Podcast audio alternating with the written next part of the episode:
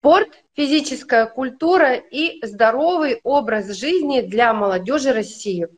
Урал Роспромека за повышение качества жизни россиян. Авторский цикл передач.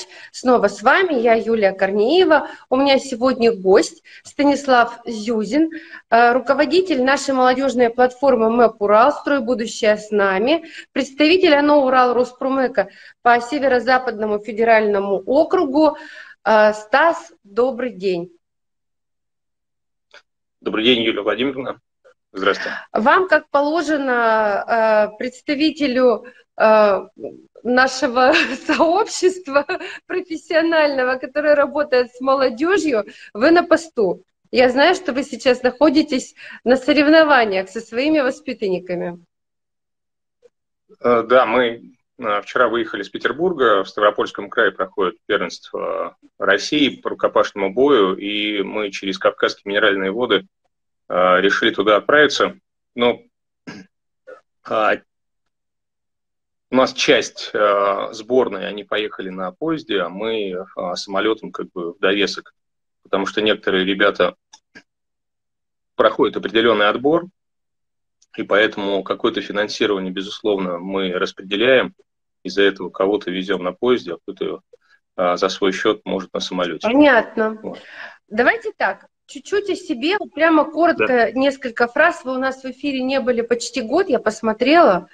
И расскажите нашим слушателям, пользователям, э, тех, тем, кто э, не является экспертами нашей платформы, эксперты это вас все знают, э, что вы, чем вы занимаетесь, какие у вас взгляды на свою дальнейшую деятельность, ну что-то такое о себе. Ну, вкратце тогда занимаюсь спортом, безусловно, как бы занимаюсь э, детьми, э, молодежью, то есть я тренер сборной Санкт-Петербурга по рукопашному бою, один из тренеров.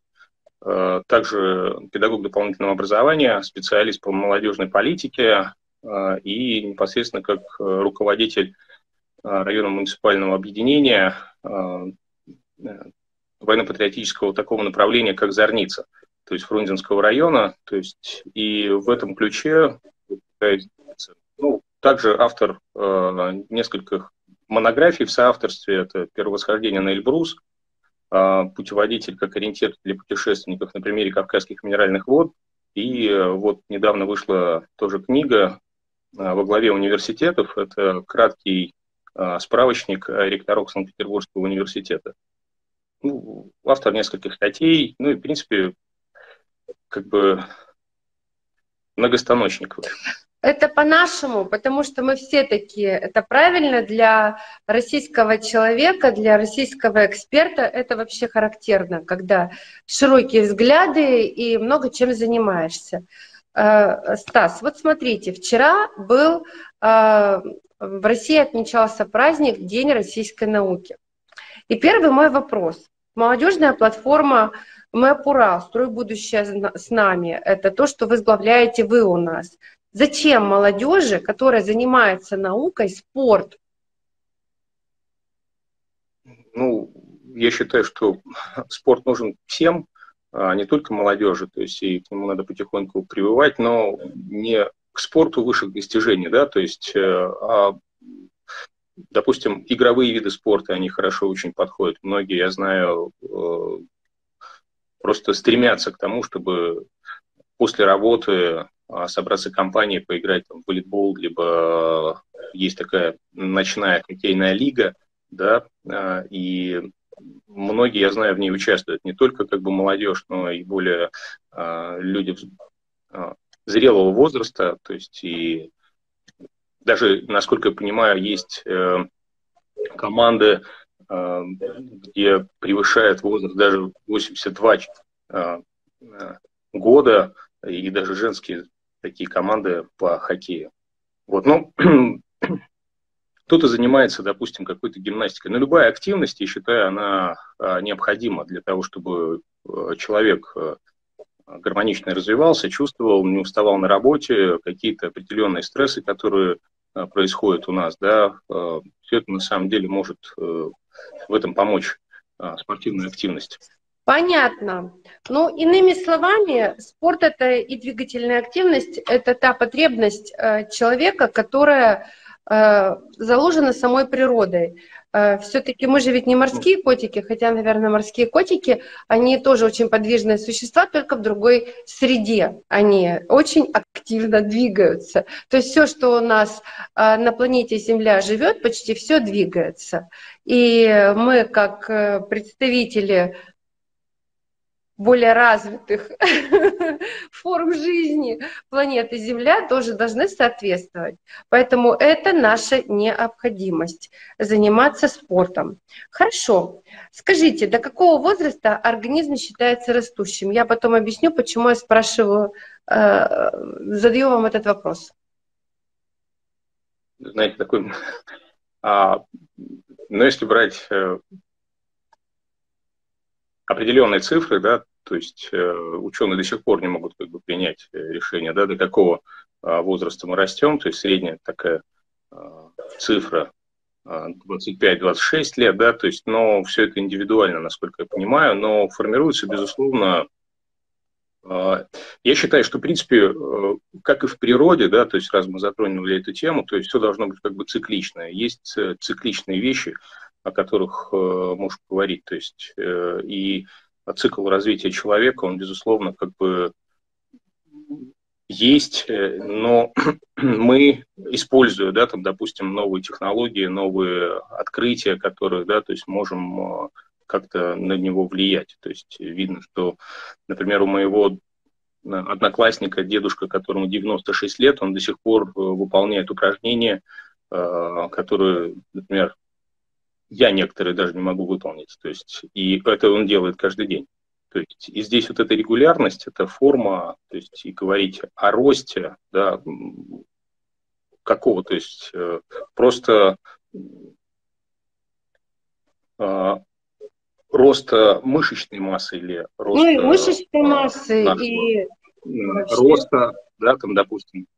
Вот, поэтому здесь, э, безусловно, есть какие-то Физиологические, да, э, у каждого генетически заложены в человеке, которые так или иначе влияют. То есть кто-то уже сформировался к 25, да, там, то есть а кто-то там формируется и в 30. Угу.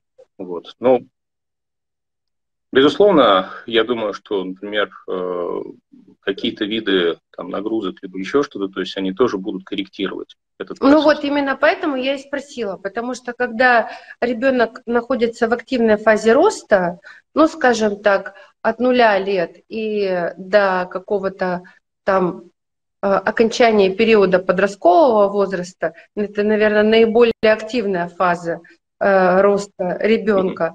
Э, я полагаю, вот правильная нагрузка физическая, она будет способствовать э, формированию здорового тела, здорового скелета, что очень важно, потому что всякие разные сколиозы и прочее на сегодняшний день это очень сильно распространено э, в связи с тем, что э, наши дети, молодые люди, э, молодежь очень много проводят времени в сидячем образе жизни. Сформировались даже такие виды киберспорта и так далее, когда ты сидишь за компьютером и вот занимаешься спортом а на самом деле физики-то никакой нет. Я имею в виду не физика и химия, а физического воздействия на организм. Что вы можете комментировать в этом плане?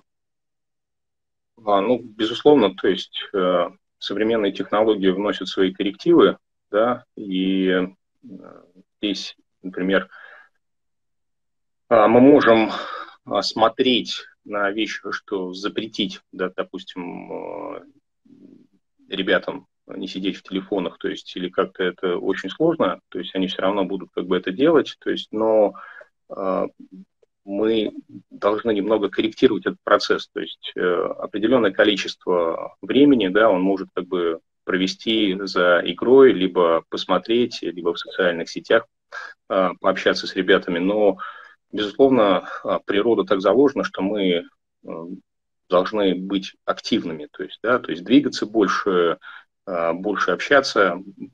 И тогда будем гармонично развиваться. То есть все остальное как бы выходит к тому, что появляются какие-то психологические а, проблемы, да, то есть либо, ну и проблемы со здоровьем в том числе, потому что а, не все соблюдают, да, когда смотрят телефон, правильную осанку, то есть сгибается на диване, и потом, безусловно, как бы появляется сколиоз. То есть этот сколиоз потом сложно будет исправить, особенно, как вы сказали, да, такой кубертатный период, когда формируется организм ребенка, то вот на этой стадии как раз э, родителям, да, и Э, взрослым нужно обязательно как бы следить за этим.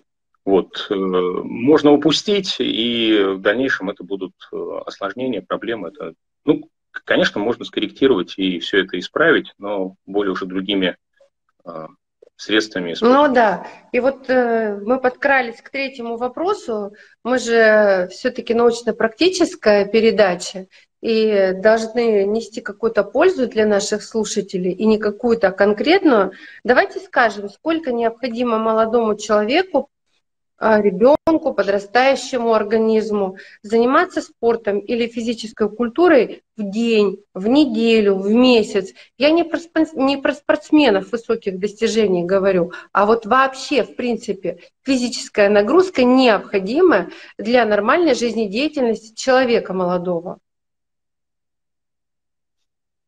Ну, здесь э, хороший вопрос. На самом деле, но э, мы уже, по-моему, беседовали в прошлой передаче о том, что все это индивидуально.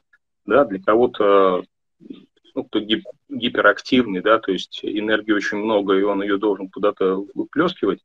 Вот, активность должна быть довольно-таки а, частая, да, то есть, но мы должны понимать, что для организма а, должно быть разнообразие, да, там где-то ты прогулялся, да, то есть э, ходить больше пешком, то есть это довольно-таки очень полезно. А раз в неделю, там, может быть, если есть такая возможность э, поплавать, да, в бассейне, э, позаниматься какой-нибудь такой нагрузкой. Э, кто-то занимается ежедневно в виде зарядки, делает, там, допустим, дыхательные упражнения, э, йогу, э, кто-то собирается, допустим, а, по воскресеньям и субботам а, играет а, в футбол. Кто-то просто, чтобы как-то отдохнуть, лежит на диване и смотрит в потолок. То есть это тоже как бы для него будет э, психологическое такое восстановление, да. Вот. Но если разбирать периоды, да, там, допустим, сколько человеку нужно двигаться в день, ну, чем чаще, тем лучше, общем.